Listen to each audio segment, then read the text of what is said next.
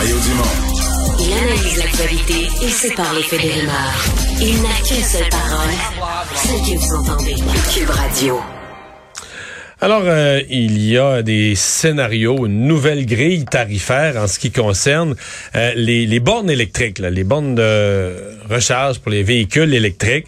Euh, bon, une occasion de voir est-ce que, une fois qu'il y a beaucoup de monde qui ont un véhicule électrique, on va leur rendre ça de plus en plus cher. Une occasion de voir aussi comment évolue le, le nombre de bornes, parce que, bon, il y en a vraiment plus de véhicules électriques. Puis je commence à entendre des gens qui disent, ouais, là, on arrive souvent aux endroits pour aller se recharger. Il y a place. Ben, c'est ça. Il y a deux places, il y a quatre places, des petits nombres de places et ils sont tous occupés. Daniel Breton est PDG de Mobilité électrique Canada. Bonjour. Bonjour. Commençons par la nouvelle structure tarifaire. C'est pas clair pour moi. C'est qui est responsable de quoi? On dit que c'est Hydro euh, Québec. Est-ce que c'est Hydro qui prend la décision? Est-ce qu'Hydro prend la décision seule concernant les, les, tarifs aux bornes?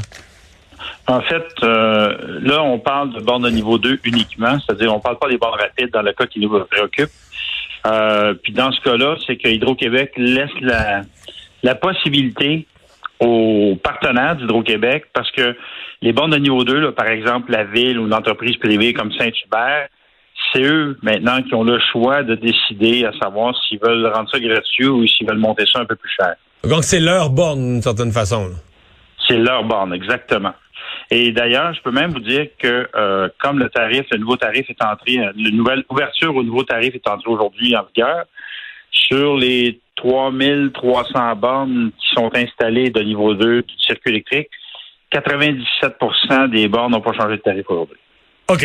Euh, là, euh, niveau 2, là, c'est, je suis pas, pas familier, là. C'est quoi? Niveau 2? C'est les, les charges pas rapides, ça? C'est les charges, c'est les charges pas rapides. C'est, si tu branches ta voiture, euh, tu vas te recharger une vitesse qui va faire en sorte que, dépendant de la grosseur de la batterie du véhicule, tu vas charger au complet ta voiture entre 4 heures et 12 heures. Donc, les gens n'utilisent pas les bornes rapides. là, tu, commences, tu, commences à être plein, tu commences à être plein de poulets un peu là, chez Saint-Hubert avec ça. Là. Oui, c'est ça. Fait Puis en fait, pour tout vous dire, c'est que la réalité, c'est que quand on recule il y a 10 euh, ans, quand les premières bornes de circuit électrique ont, ont, été installées, la plupart des voitures électriques avaient une autonomie moyenne de 120 km. Là, comme aujourd'hui, la plupart des nouveaux véhicules ont entre 4 et 500 km. Les nouvelles, les, nouvelles voitures, c'est rare qu'elles vont s'installer aux bornes de niveau 2. Donc, on va aller sur les, les, les, bandes rapides, sont quoi, sur de niveau 1? Niveau 3. Niveau 3, ben, OK. En fait, niveau 3, on appelle les bandes rapides, là, qui, qui vont faire en sorte que tu vas te charger, mettons, de 10 à 80% en une demi-heure à une heure. Ça, c'est niveau 3. Niveau 1, c'est quoi? Ça n'existe plus? Ben, niveau 1, c'est que tu branches ta voiture avec une borne de recharge fournie par le constructeur dans la prise de courant de la maison. Ça, ça peut te ah, c'est ça qu'on appelle niveau 1, je comprends. Je comprends. Ce qu'on appelle niveau 1, c'est c'est ça.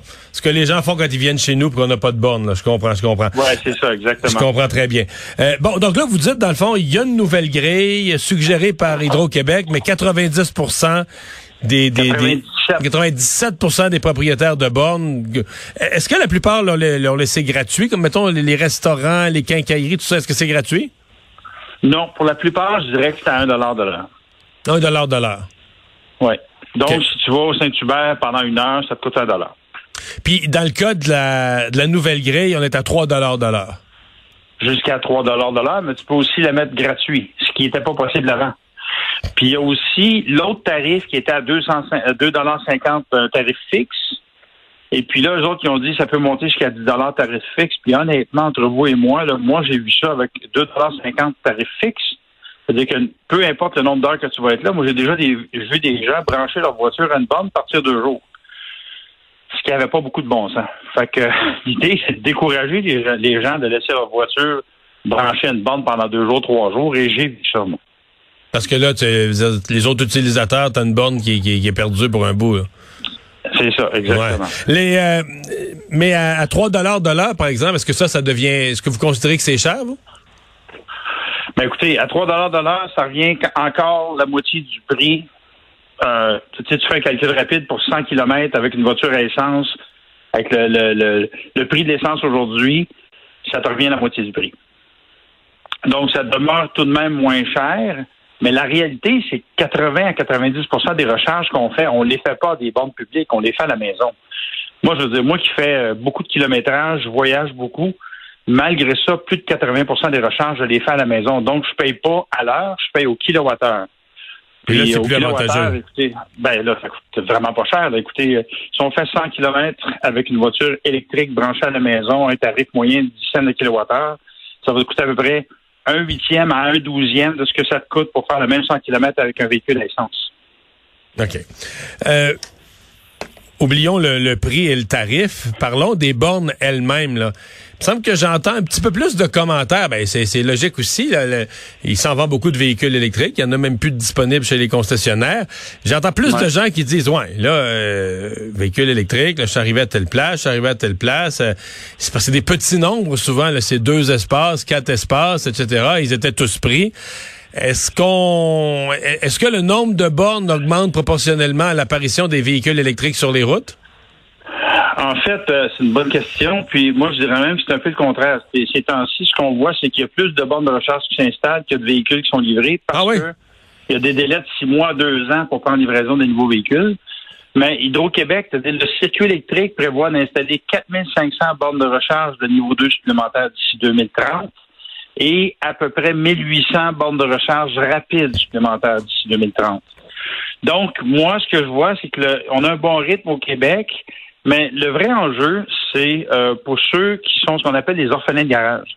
C'est-à-dire qu'ils n'ont pas d'entrée de garage, ils n'ont pas de garage là où ils demeurent. Puis souvent, c'est les gens qui restent en ville, par exemple.